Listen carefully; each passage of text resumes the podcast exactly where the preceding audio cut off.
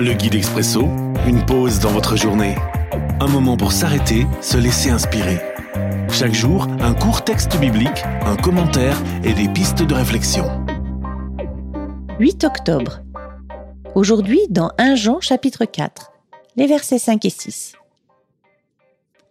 Les faux prophètes, eux, appartiennent au monde. C'est pourquoi ils parlent comme le monde et le monde les écoute.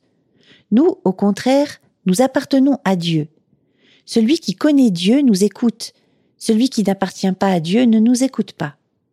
Voilà comment nous reconnaissons l'Esprit de Dieu, qui est vrai, et l'Esprit du mal, qui est menteur. Je dois juste essayer de lui appartenir.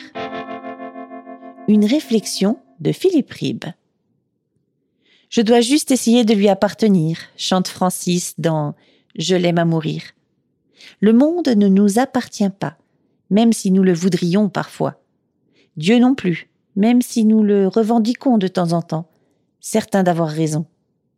La vraie question est à qui ai-je le désir d'appartenir?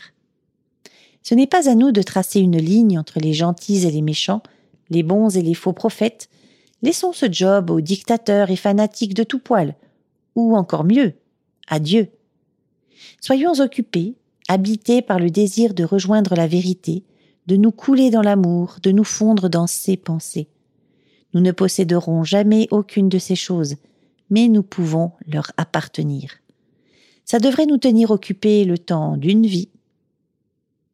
Prière.